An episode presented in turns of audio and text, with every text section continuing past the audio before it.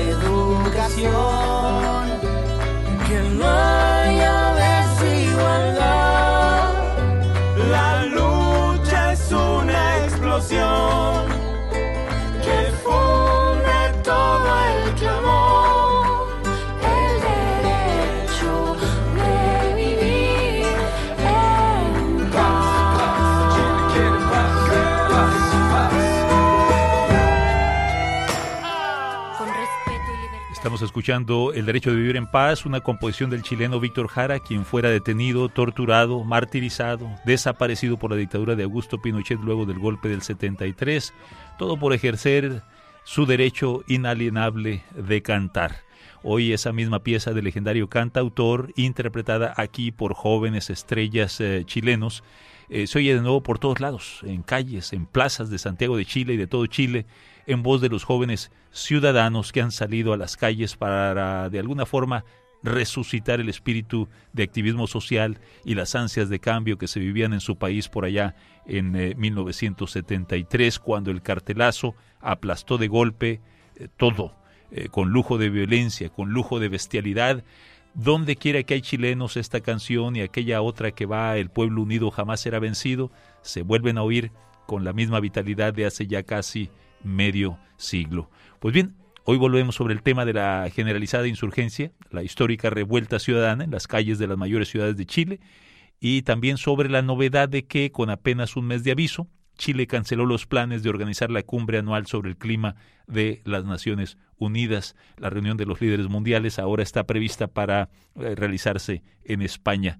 Eh, ¿Cómo siguen los chilenos eh, en la diáspora después de los disturbios en casa? ¿Cómo siguen todo?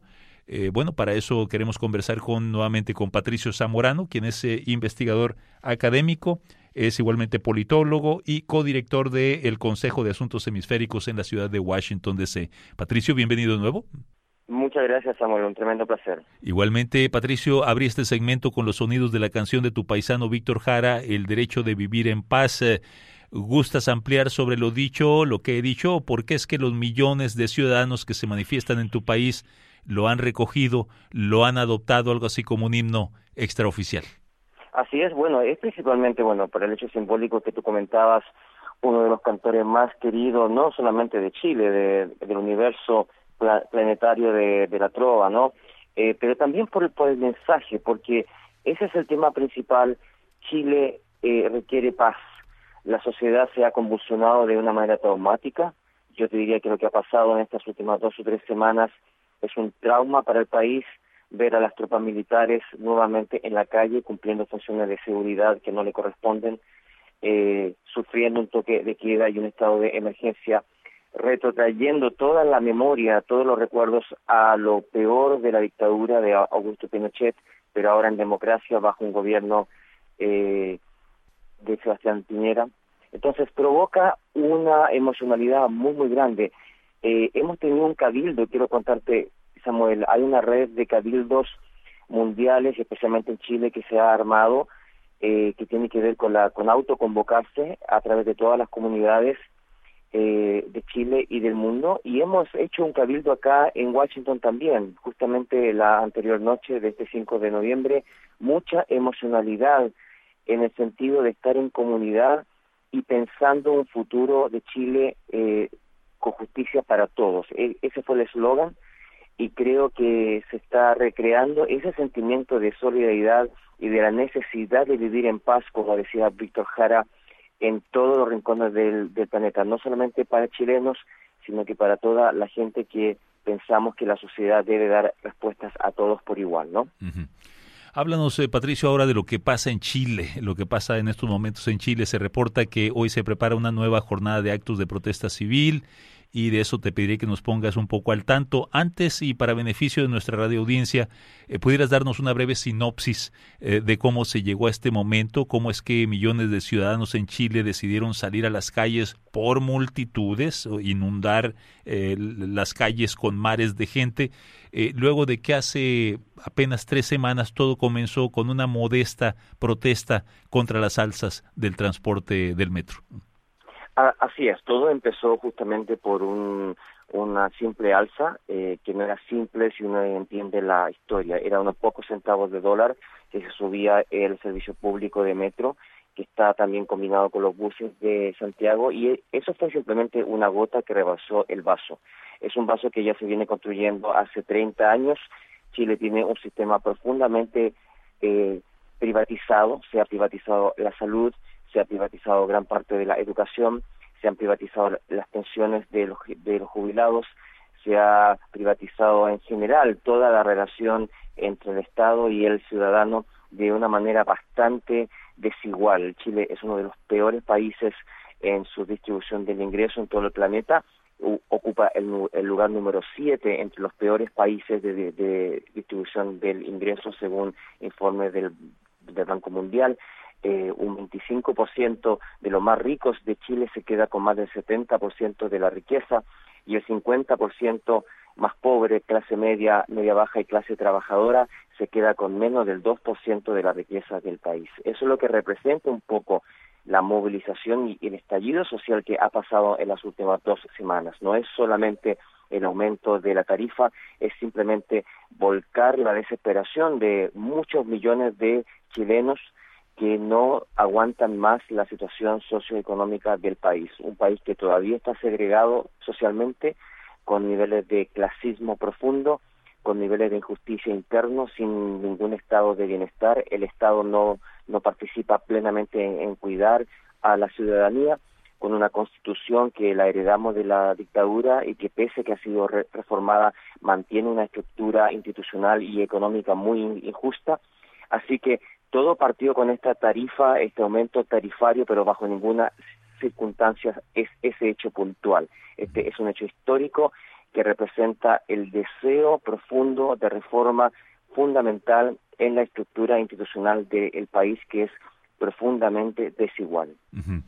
Ahora, el- hoy se reporta que habrá más marchas, más actos de protesta. ¿Qué se prevé, Patricio?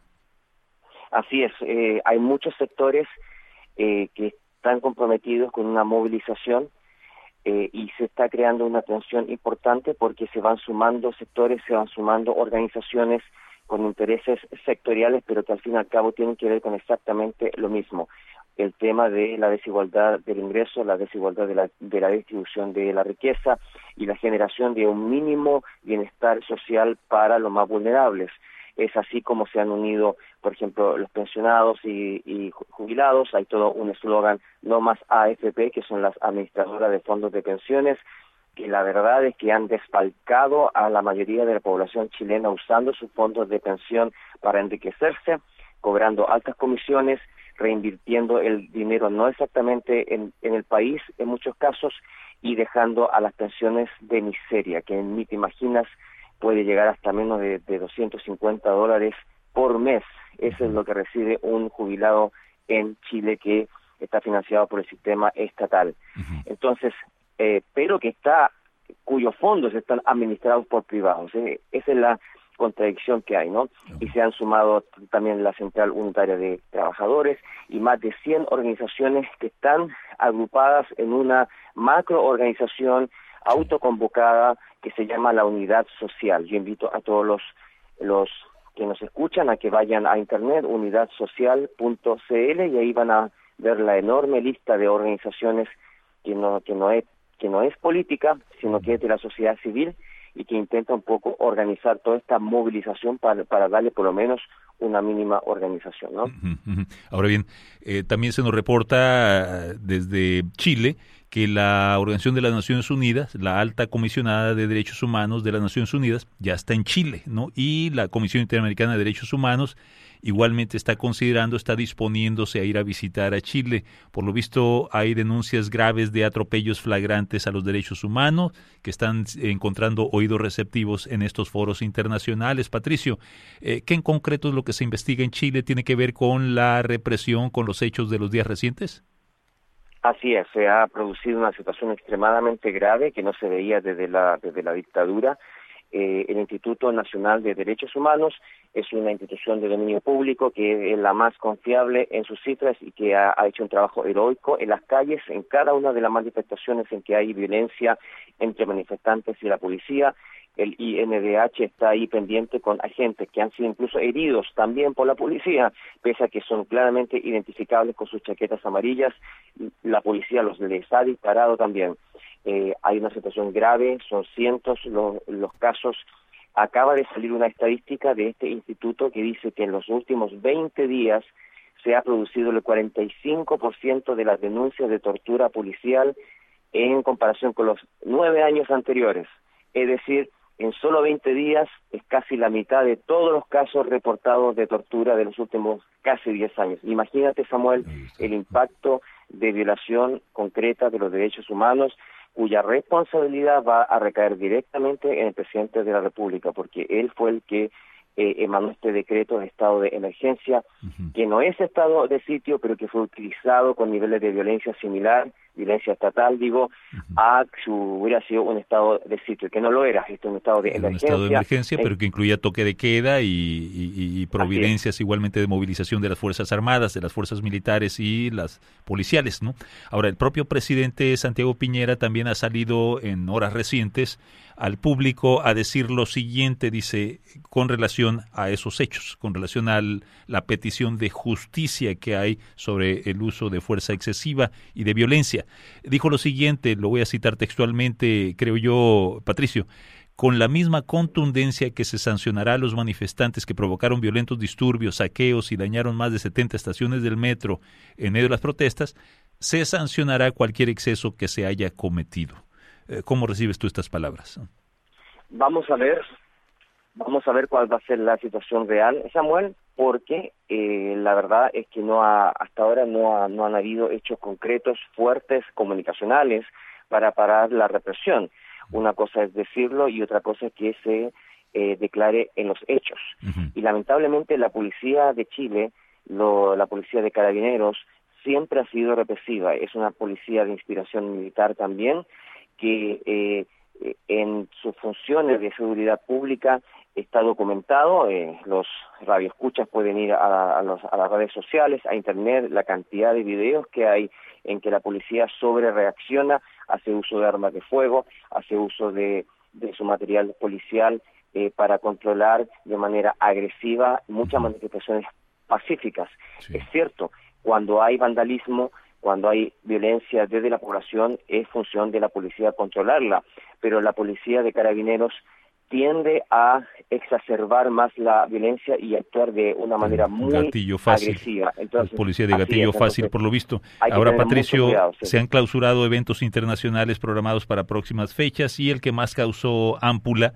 en lo internacional pues fue la cancelación de la cumbre climática prevista para dentro de un mes, el encuentro de líderes mundiales para tratar el urgente asunto del cambio climático. Eh, ¿Cómo se dio esta decisión y cómo se recibió al interior de Chile eh, de su opinión pública? Así es, bueno, no solo esa, yo creo que de impacto similar también tuvo la cancelación de la PEC, que también es un golpe durísimo, especialmente a todo el mundo corporativo, de, de las grandes corporaciones, industrias y bancos de Chile. Eh, la verdad es que ha sido un golpe muy fuerte al, establish, al establishment de Chile darse cuenta del impacto de estas protestas y en ese sentido es de desear que todos estos estamentos muy poderosos en Chile, que son los responsables de la mala distribución de, la riqueza, se abran a entender las razones sociales de esta movilización. Estamos viendo, Samuel, con mucha preocupación que muchos sectores conservadores se están centrándose en temas, eh, a, digamos, eh, que acompañan el fenómeno, centrándose en la violencia, en los focos de violencia que son muy específicos y que hay que controlar sin duda, pero que no representan la deuda histórica que existe con la sociedad completa. Aquí hay, hay un proceso muy complejo que se está simplificando simplemente a través de los hechos de violencia que no implica o que puede implicar eh, debilitar las razones concretas que un gran porcentaje de los más del millón de personas que salieron a las calles hace unos días eh, han demostrado. Hay una necesidad histórica que hay que hay que controlar y en ese sentido eh, para Chile, para su imagen internacional, el suspender estas reuniones tan importantes son un golpe fuerte, Un fuerte. A, la, a la clase política. ¿no? Ajá. Ahora, ya, ya por último, en el minuto que nos resta, Patricio, eh, ¿cómo siguen ustedes los emigrados de la diáspora, los hechos eh, que están pasando por allá en su tierra madre? Ya nos has comentado eh, de cómo pues, se ha organizado toda una red de cabildos mundiales. eh, igualmente, por ahí hemos visto en las redes cómo ha habido actos como el de un nutrido grupo de chilenos que cantan la canción eh, del Pueblo Unido en una estación del metro de París. Otro- otros publican cartas abiertas de repudio al gobierno de Piñera. Eh, danos una idea. Así es, eh, se están haciendo muchas actividades en todo el planeta, son actividades muy sentidas, muy emocionales. Eh, están todos estos actos públicos que tú estás comentando. Yo puedo hablar directamente también sobre lo que se está haciendo aquí en Washington. La eh, población chilena se está organizando. Eh, hay polarización, hay gente que no eh, reconoce las necesidades sociales que eh, provocaron toda esta movilización, pero yo diría que la gran mayoría está muy sensible de una manera positiva y constructiva a encontrar reformas concretas que solucionen el tema en Chile. Así que se están Bueno, haciendo estaremos muy al pendiente, estaremos muy al pendiente de estos cabildos sí, muchas actividades. y de estas actividades y estaremos eh, muy atentos a los hechos que sigan pasando en Chile. Por lo pronto no me resta más que agradecerte por tu presencia en línea abierta nuevamente, Patricio Zamorano. Eh, despediremos este segmento con otra pieza clásica del repertorio de la canción de la esperanza de las juventudes chilenas de los sesentas y que retoma por lo visto ánimos ahora en el 2020, que es la canción de El Pueblo Unido. Que estés bien, eh, Patricio Zamorano. Hasta luego. Gracias.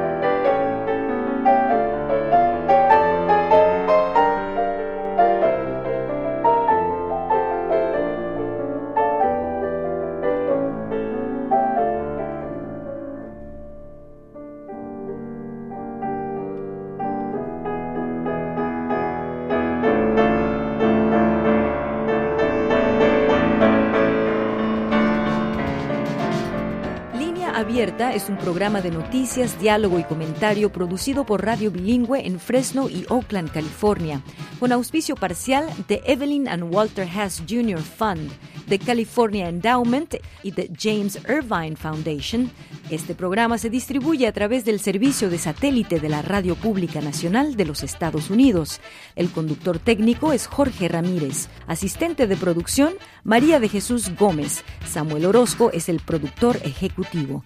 Las opiniones que escuchó son exclusivas de sus autores. Escucha usted Satélite Radio Bilingüe.